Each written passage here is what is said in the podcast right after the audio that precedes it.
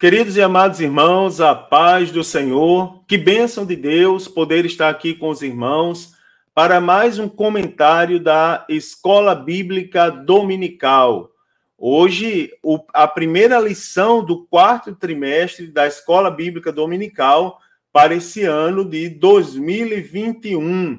Irmãos, na classe dos adultos, a lição a ser tratada será a lição comentada pelo pastor Elenai Cabral, que é o consultor doutrinário das nossas Assembleias de Deus, e a lição traz por título O Apóstolo Paulo, Lições da Vida e Ministério do Apóstolo dos Gentios para a Igreja de Cristo.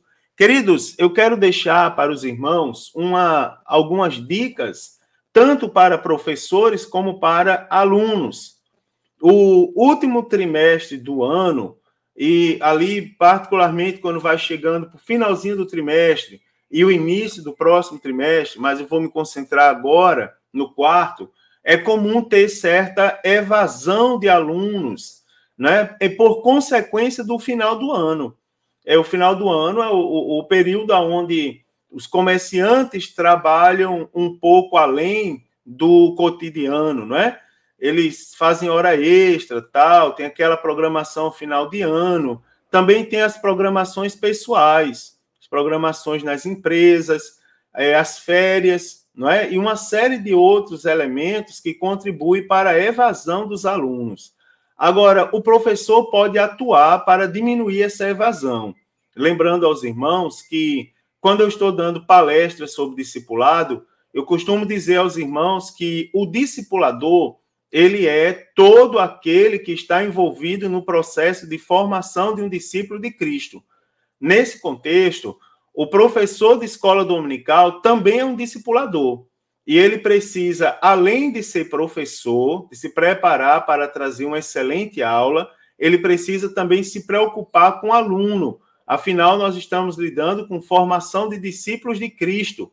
Então, o professor também precisa ligar para os alunos, sentir falta dos alunos, manter uma comunicação, não é?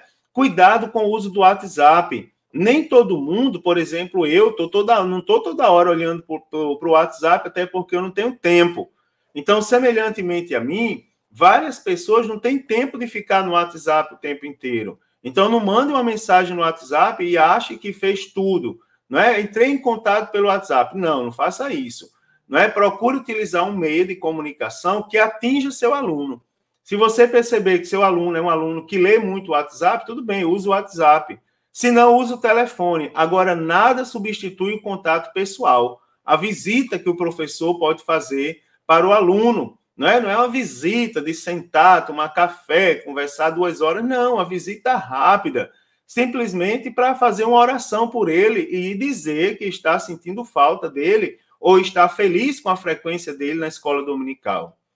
Né? Também você que é aluno, você também pode é, participar desse comentário, ouvir atentamente o comentário, ler a sua lição pelo menos uma ou duas vezes por semana, anotar suas considerações, suas dúvidas e levar para fazer na sala de aula. Com certeza, o seu professor ele vai gostar muito de ter um aluno que participa, que se interessa pela lição que ele está ministrando. Também é importante para os alunos, vez por outra, cuidar dos professores. Né? Os professores se dedicam, preparam aula, se preocupam com o aluno, e ele também precisa que alguém se preocupe com ele. Então, vez por outra, se você puder, leva um, um bombom e dá de presente para o seu professor, tá certo? Uma balinha, um, sei lá, uma rosa, alguma coisa e mostra para o seu professor que ele também é importante. Assim você vai motivar o servo de Deus ou a serva do Senhor a continuar empenhado nessa grande obra. Vamos para a lição agora? Depois eu vou acrescentando mais dicas no decorrer do trimestre. Então, queridos, a lição de hoje é uma lição muito bonita, é a lição que traz por título O Mundo do Apóstolo Paulo, tá certo? É uma lição onde eu vou trazer para os irmãos uma série de informações aqui muito preciosas sobre o mundo do apóstolo dos gentios, né? o mundo do apóstolo Paulo. Eu quero pedir aos irmãos que não são inscritos ainda no, no canal no YouTube aí, se inscreva, né, irmão? Se inscreva, curta o vídeo, dá, aperta lá no joinha lá, Porque quanto mais você aperta no joinha, mais o YouTube dissemina o vídeo, né? espalha por aí e mostra as pessoas também, a gente alcança mais pessoas, tá bom? Vamos para a lição: O mundo do apóstolo Paulo. Irmãos, a, o texto áureo dessa lição está no livro dos Atos dos Apóstolos, capítulo 9 e versículo 15, aonde diz assim: Disse-lhe, porém, o Senhor: Vai, porque este é para mim um vaso escolhido para levar o meu nome diante dos gentios e dos reis e dos filhos de Israel. O, o, a verdade prática dessa lição diz assim, ó, segundo a sua soberana vontade, Deus usa as circunstâncias para fazer uma grande obra. A leitura bíblica para essa lição está no livro dos Atos dos Apóstolos, capítulo de número 26, versículos de 1 a 7, onde diz assim: Depois, Agripa disse a Paulo: Permite-se-te que te defendas. Então, Paulo, estendendo a mão em sua defesa, respondeu: Tenho-me por venturoso, ó rei Agripa, de que perante ti me haja hoje de defender de todas as coisas que sou acusado pelos judeus.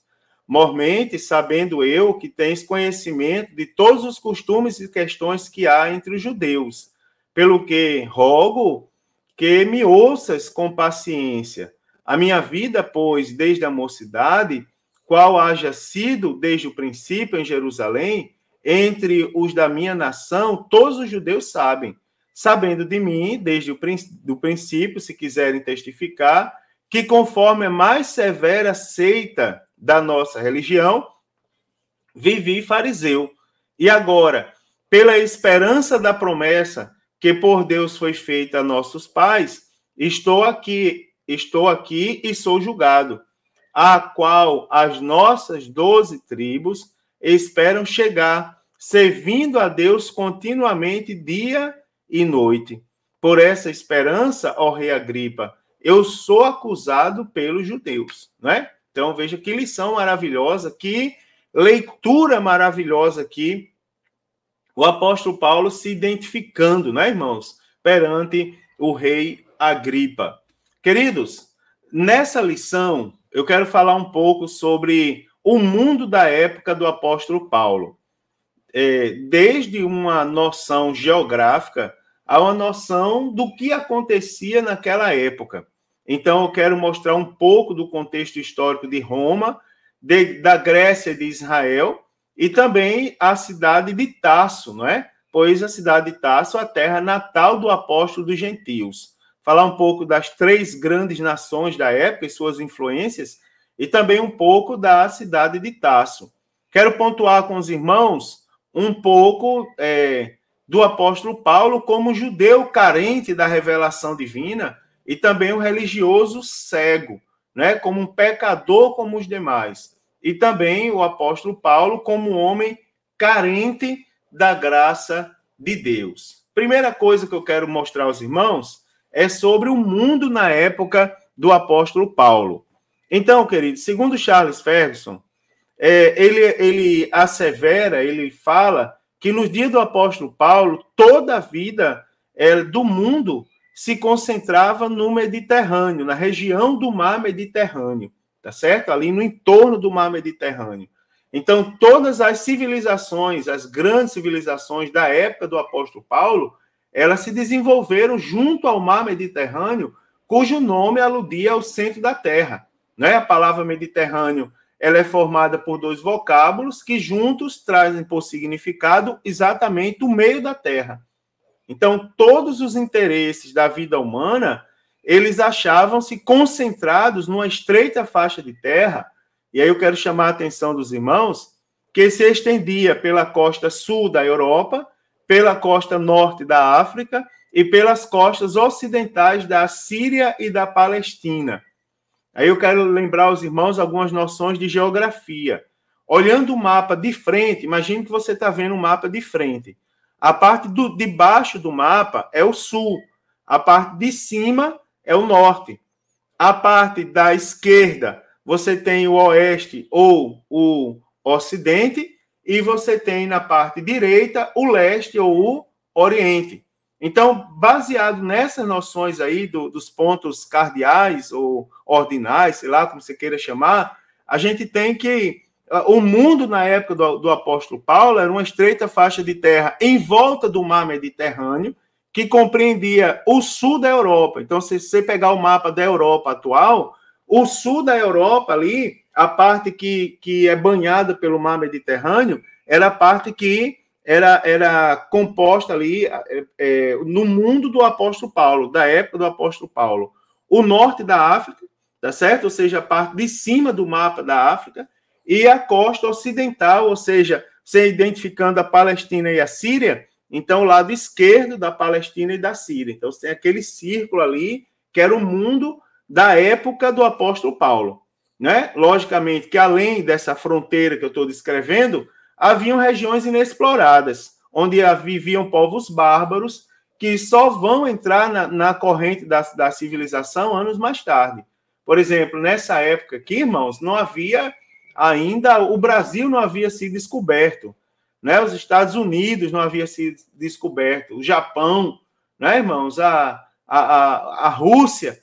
Então a gente não tinha essas nações ainda, tinha aquela somente aquela região que eu já mostro no mapa ali em torno do mar Mediterrâneo.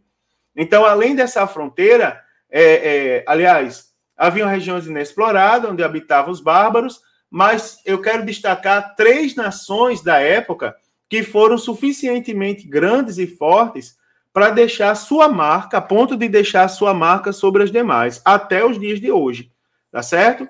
Que foi a civilização romana, a civilização grega e a civilização de a, a nação de Israel, tá certo? Então, algumas colocações, por exemplo, sobre Roma. Naquela época, irmãos, na época do que viveu o apóstolo Paulo, os romanos eles governavam o mundo, tá certo? E eles conquistaram esse direito pela força dos seus exércitos. Os romanos, digamos que eles possuíam, eles tinham o dom da colonização e do governo eles dominavam muito bem essa questão de, de formar colonos e de estabelecer o seu governo. Então, devido ao poder das suas legiões estacionadas nas suas colônias, eles eram tidos como os donos do mundo. Eram assim, ó. Eles chegavam lá por força do seu exército, eles conquistavam as regiões, né? Conquistavam as cidades e eles colocavam ali alguns contingentes das suas tropas para garantir ali o seu domínio, né? A sua colonização, digamos assim, aquela aquela área ali dominada, colonizada pelos romanos, governada por eles. Então, embora fossem poderosos, eles não se aproveitavam, era uma característica romana, não se aproveitavam dos povos conquistados, pelo contrário, eles procuravam integrar ao seu, ao seu império né, esses povos, dando-lhes um lugar de honra. Então, tanto por sua grandiosidade quanto por sua fraqueza, os romanos eles deixaram na história a sua marca é, indelével, ou seja, ninguém apaga a marca dos romanos até o dia de hoje, tá certo? E a seu favor, a favor do Império Romano, deve ser dito que eles construíram o maior império que o mundo já teve notícia, tá certo? Que o mundo já viu. Também se destaca a Grécia. Né? Se os romanos eles foram grandes líderes mundiais no tocante à lei e ao governo, os gregos eles lideraram na questão da disseminação da cultura e do conhecimento. Então a arte, a ciência, a literatura, eles desenvolveram-se mais na Grécia do que em qualquer outra parte do mundo. Então o que é que a gente tinha? A gente tinha que, embora o império fosse romano, o governo né, político e militar fosse de Roma, a língua grega ela foi conhecida como o idioma empregado pelas pessoas cultas.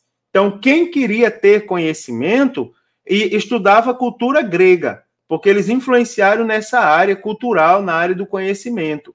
E por estudar a cultura grega, as pessoas aprendiam o idioma grego. Então, os gregos eram tidos como um povo genial, que guiados por Alexandre o Grande, tá certo? E nesse período eles conquistaram o mundo e procuraram helenizar o mundo.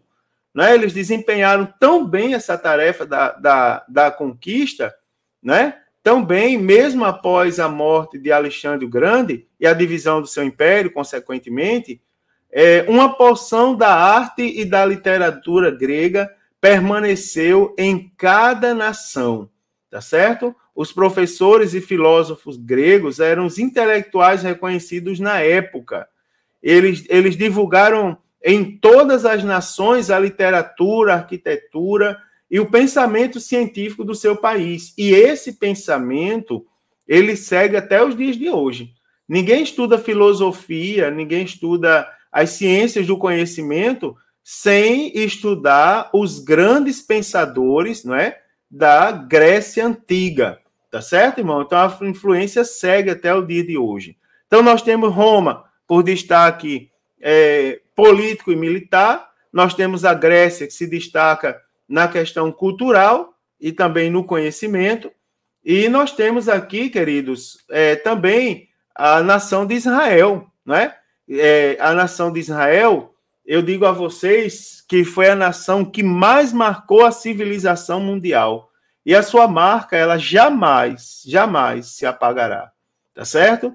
Então, embora os judeus não tivessem poderio militar, a grande influência dos judeus foi através de sua religião né? Todos nós sabemos que os judeus foram dispersos pela terra, pelas terras, mas dispersos pelas terras, eles construíram sinagogas, né? que eram lugares reservados aonde os judeus adoravam o seu Deus. E isso se deu devido ao fato da Assíria, Babilônia e Roma ter invadido a região da Palestina e levado dali milhares de judeus para o cativeiro, cativos é, alguns para o cativeiro, outros para o exílio, não é? Mas naquela região ali, eles, eles, eles adoravam a Deus nas sinagogas. Então, aonde quer que fosse, o povo escolhido levava consigo, nesse sentido, as sagradas escrituras e as profecias do Messias que estava por vir, né, irmãos? Do Messias vindouro. Aqui eu coloquei um mapa para mostrar aos irmãos, ó, esse mapa aqui, ele tem representado as viagens missionárias do apóstolo Paulo. Eu vou marcar aqui de, de, de, de verde, escolher o verde aqui, para mostrar aos irmãos os pontos, né? Isso aqui é o mundo na época do apóstolo Paulo. Aqui no centro, esse mar aqui, essa parte de azul é o mar Mediterrâneo, tá certo? Aqui o nome dele é o mar Mediterrâneo. E aí você tem, ó, como localizar isso no mapa mundial. Você vai lá na, no mapa da África, né, no nordeste da África, onde está o Egito, que está o Egito, ó, região do delta do Nilo, tá certo? Onde, onde o rio Nilo deságua, aqui, ó, rio Nilo formado por, é, forma esse triângulo, tá certo? É, que representa o delta, né, a letra grega delta. Então, você tem a região aqui do norte do, do da África, essa região aqui, ó, é a região norte do mapa da África, se você quiser localizar no mapa mundi. Aí você tem aqui a região do, do sul da Europa, tá aqui, ó, o sul da Europa aqui representado, tá certo? Que eu tenho o sul da Europa. E eu tenho aqui, ó, a região é, ocidental da região da Palestina e da Síria. Tá aqui a Síria, tá certo? E a Palestina mais aqui embaixo. Aqui, ó, é o percurso que o povo de Deus fez do Egito, né, seguindo a, pela terra do Sinai, aqui embaixo, até chegar na terra prometida aqui em cima. Tá certo? Então, essa, essa representação aqui, eu vou tentar mudar aqui a cor da caneta para o vermelho.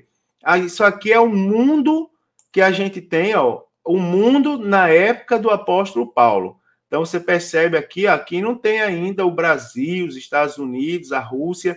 É nessa estreita faixa de terra aqui, lógico, levando em consideração que fora dessa área nós temos os povos tidos como bárbaros, que eles vão entrar na história um pouco mais tarde. Mas essa região é onde a gente tem representado ali, irmãos, a, a, o mundo do, onde aconteceu todo o ministério, toda a história relatada no livro dos Atos dos Apóstolos, tá certo? Muito interessante ter essa noção aqui. Muito interessante. Eu vou falar um pouco sobre Tarso, a cidade natal do apóstolo Paulo. Veja como essa lição ela vai acrescentar muito no nosso conhecimento. é, o apóstolo Paulo, queridos, ele nunca escondeu a origem de sua terra natal.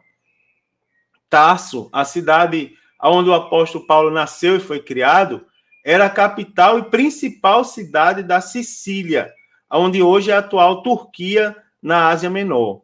Então, na, nas próprias palavras do apóstolo Paulo, Tarso não era uma cidade qualquer, tá certo? Em Atos capítulo 21, versículo 39, a primeira parte do versículo, o apóstolo Paulo diz: Na verdade, que sou um homem judeu, cidadão de Tarso, não é? É cidade não pouco célebre na Síria, na Sicília, me perdoe. Então você tem, a, a gente tem que a expressão não pouco célebre, ela significa no grego não a região não insignificante.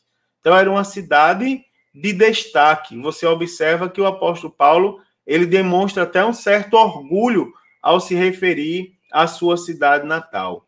Daí a gente pode citar alguns pontos aqui, justificando e mostrando aos irmãos por que, que a cidade de Tasso era uma cidade tão destacável.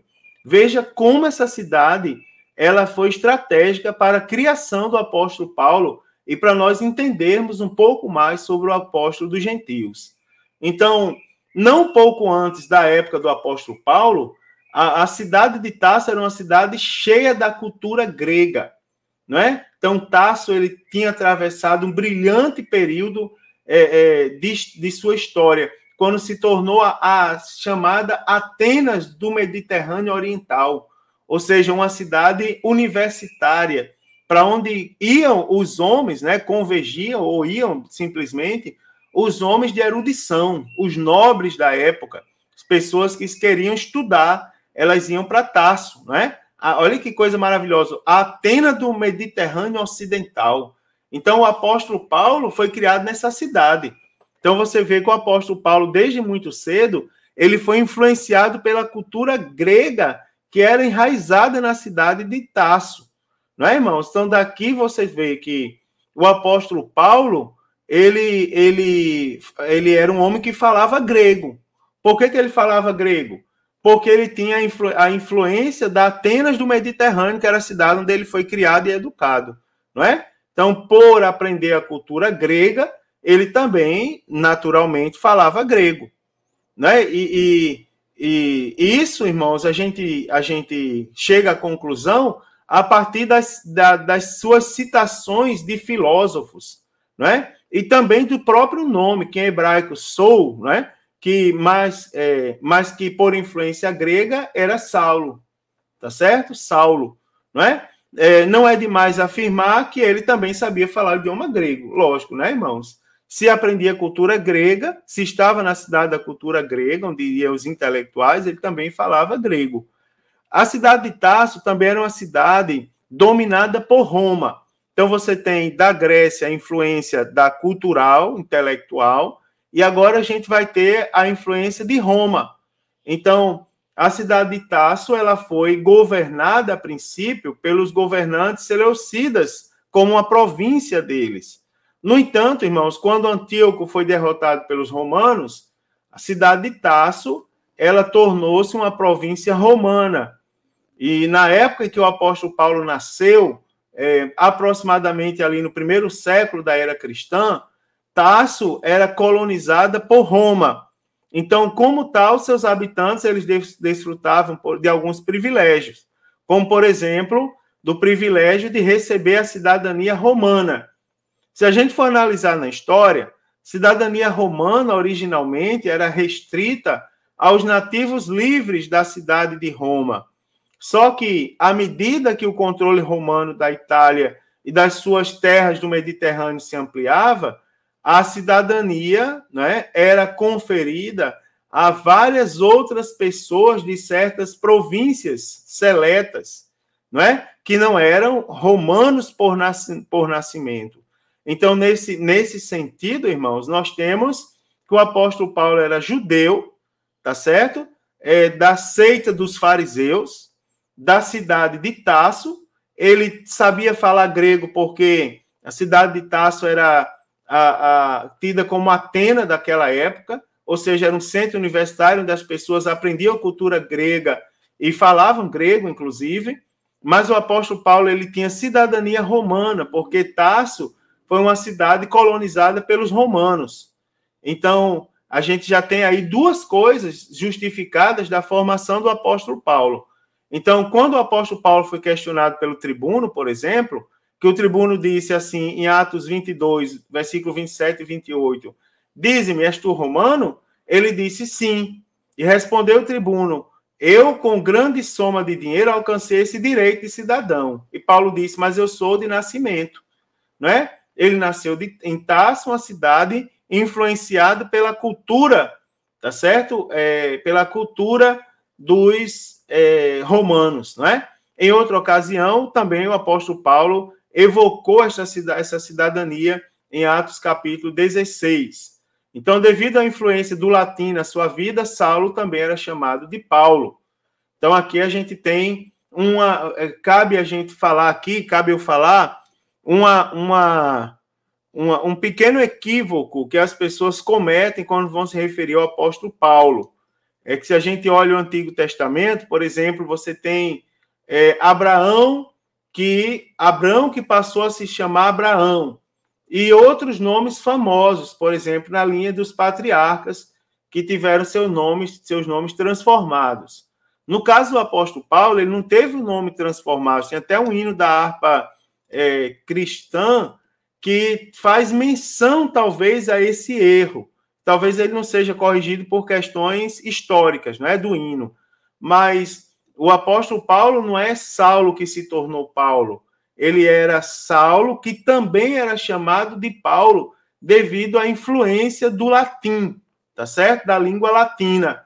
Então, ele era Saulo, lá, a gente viu aqui, eu comentei com os irmãos, ó, ele era Saulo, tá certo? É, é, do seu nome, Sou, né?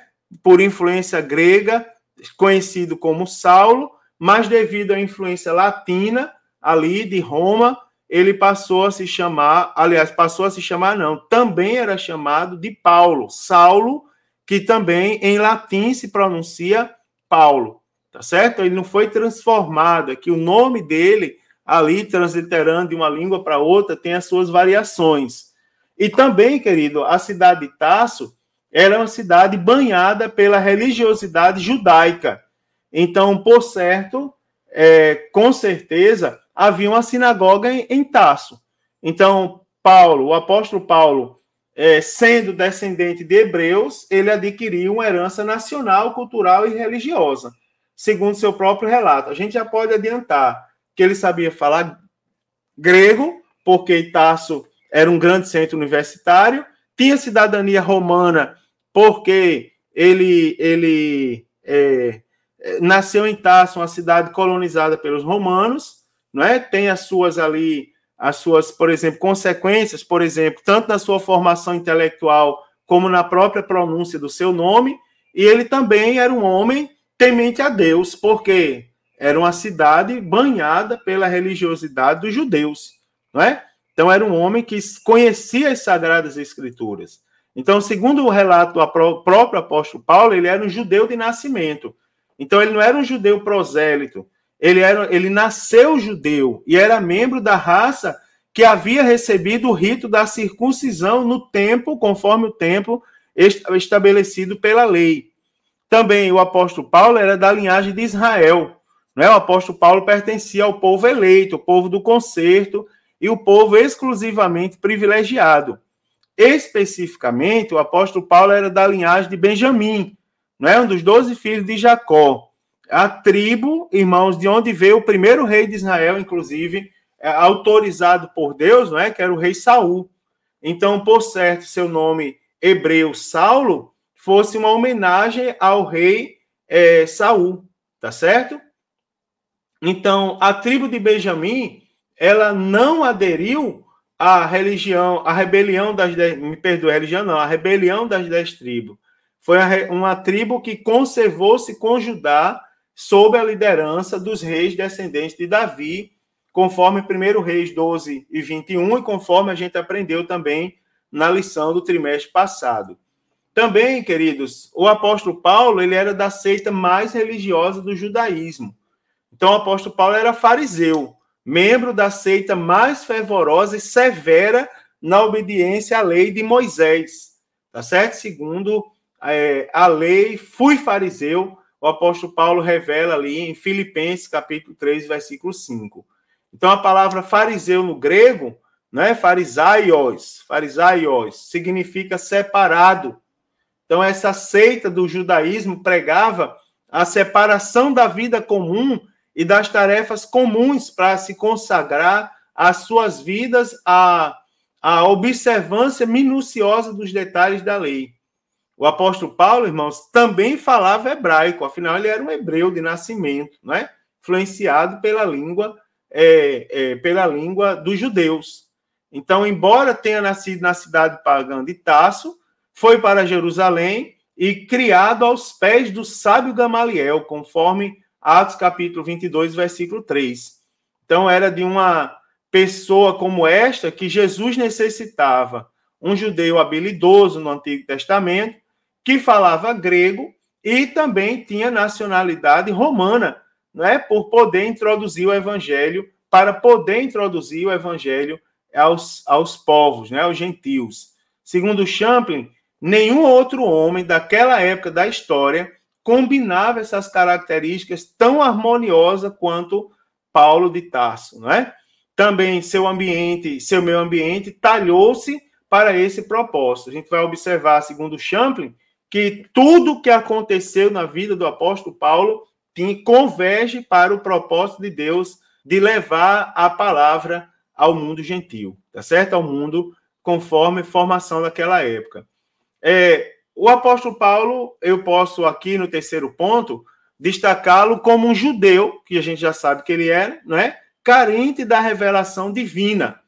Então, o apóstolo Paulo, ele, ele era um, um, um religioso judeu cego né? Então, em seu extremado zelo religioso, o apóstolo Paulo estava cego para a realidade de que Jesus de Nazaré, que ele combatia, era o Cristo prometido nas escrituras do Antigo Testamento, que ele, o, apóstolo, o próprio apóstolo Paulo, conhecia muito bem. Então, por isso, consumido pelo zelo sem entendimento, isso é um perigo, né, irmãos? Ele perseguiu este caminho até a morte, tá certo? Então, escrevendo às igrejas da região da Galácia, em Gálatas 1 e 13, ele testemunhou: Porque ouvistes qual foi o meu proceder outrora no judaísmo, como sobremaneira persegui eu a igreja de Deus e a devastava. Veja como era terrível a situação do apóstolo Paulo. Diante do rei Agripa, eu, o apóstolo Paulo, lá em Atos 26, né, versículo 9 ao 11, ele diz assim: na verdade, a mim me parecia que muitas coisas devia eu praticar contra o nome de Jesus, o Nazareno. E assim procedi em Jerusalém. Então, havendo eu recebido autorização dos principais sacerdotes, encerrei muitos dos santos nas prisões, e contra estes dava o meu voto quando os matavam. Muitas vezes os castiguei por todas as sinagogas, obrigando-os até a blasfemar e demasiadamente enfurecido contra ele, contra eles, mesmo por cidades estranhas os perseguia. Então você vê aqui, não é? O que, irmãos, o excesso de entendimento, não é? O excesso de zelo, aliás, me perdoe, sem entendimento pode causar na vida de um homem.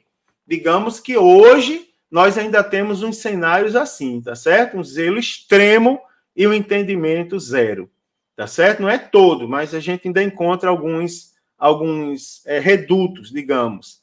Então, o apóstolo Paulo, um pecador como qualquer outro. Então, entre os seus ensinos, é, Paulo sabia da universalidade do pecado. Romanos 3, 23, versículo conhecido de todos nós, diz: Todos pecaram e destituídos estão da glória de Deus. O apóstolo Paulo sabia que mesmo tendo sido criado sobre a lei, e que o mandamento era santo, justo e bom, a lei não tinha o objetivo de salvar, tá certo? O seu, seu objetivo era nomear o pecado. Então o apóstolo Paulo também via em si mesmo outra lei que o impedia fazer o mal e que jamais dela ele poderia se livrar, exceto por Cristo Jesus. Então, o apóstolo Paulo, ele passa, passou a dizer que a lei é o aio, ou seja, o condutor, não é que nos leva a Jesus Cristo, tá certo? E também, queridos, Paulo como o apóstolo Paulo como homem carente da graça. Então, o apóstolo Paulo, como todo judeu, ele pensava alcançar a justiça de Deus pela obediência da lei, né? Até que foi confrontado pelo próprio Cristo. E ele entendeu que o homem é justificado pela fé e não pelas obras. Filipenses capítulo 3, versículo 9, a parte B do versículo diz: "Não tendo a minha justiça que vem da lei, mas a que vem da fé em Cristo, a saber, a justiça que vem de Deus pela fé." Então, o apóstolo Paulo se tornou, digamos, o principal, né, o principal é, instrumento para transmitir o pleno significado da graça de Cristo. Então, não é de admirar que mais tarde ele viesse a ser conhecido como também como apóstolo da graça, né, irmãos? Digamos que com maestria o apóstolo Paulo nos falou sobre a graça de Deus de forma extremamente abundante ele afirmou que pela graça sois salvo. Não é, irmãos? E que pela graça de Deus era o que era. E por fim, que trabalhou mais que os outros apóstolos. Que bênção de Deus. Para concluir essa lição tão rica, irmãos, e tão interessante sobre o mundo do apóstolo Paulo, é, essa lição ela nos apresenta três mundos do apóstolo Paulo: o romano, o grego e o judeu.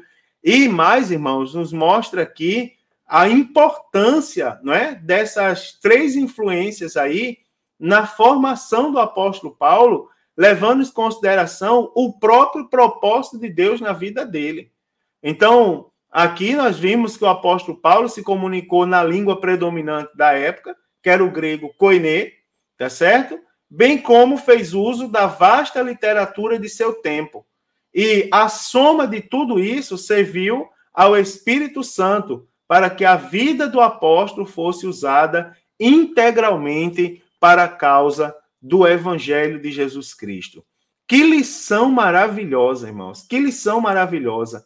Que aprendizado maravilhoso nós temos essa semana, nesse, nessa primeira lição desse quarto trimestre. Eu não acredito que ainda tem cristão que vai ficar de fora dessa aula. Que aula maravilhosa! Que conclusões espetaculares nós podemos tirar! Que aprendizados maravilhosos sobre a vida do apóstolo Paulo nós podemos aprender, não é, estudando essa lição. Então eu não tenho, não me resta outra alternativa senão desejar a bênção de Deus sobre a sua vida, é, sobre essa aula de domingo Vá, irmão, participe da escola dominical, contribua com a aula, motive outros alunos também a participar.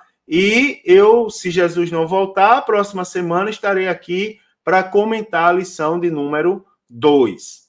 A paz do Senhor a todos e uma excelente aula na presença do Senhor Jesus.